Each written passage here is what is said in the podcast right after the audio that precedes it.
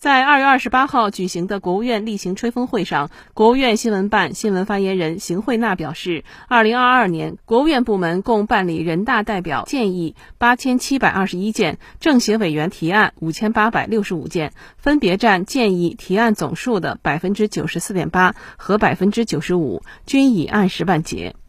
根据各部门报送情况，并经全国人大和政协有关方面核实，二零二二年。国务院部门共办理人大代表建议八千七百二十一件，政协委员提案五千八百六十五件，分别占建议提案总数的百分之九十四点八和百分之九十五，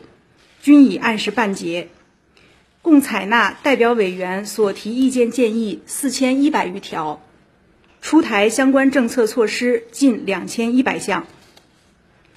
过去五年。累计采纳代表委员所提意见建议一点八万余条，出台相关政策措施七千八百余项，推动解决了一大批关系改革发展和人民群众急难愁盼的问题。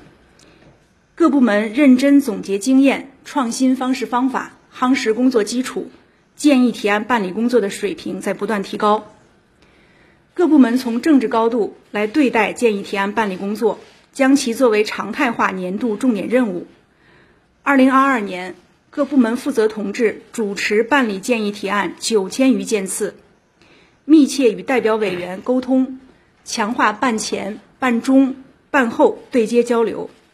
由文来文往变为更加注重人来人往。